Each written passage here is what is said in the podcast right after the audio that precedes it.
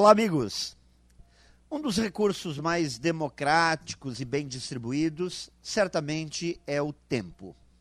Nem todos nascem com as mesmas possibilidades, as mesmas condições, as mesmas habilidades, mas todos nós ganhamos de presente 24 horas todos os dias para fazer o que precisamos fazer ou o que queremos fazer.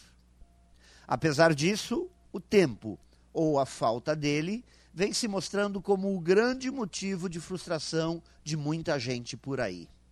Apresentar a falta de tempo como argumento, justificativa ou desculpa tem sido algo muito comum.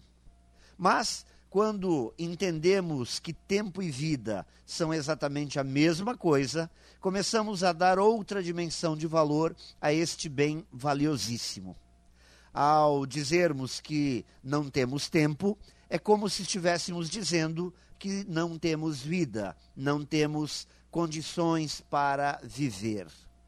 Portanto, é preciso buscar caminhos para melhorar o que é mais importante: ter tempo.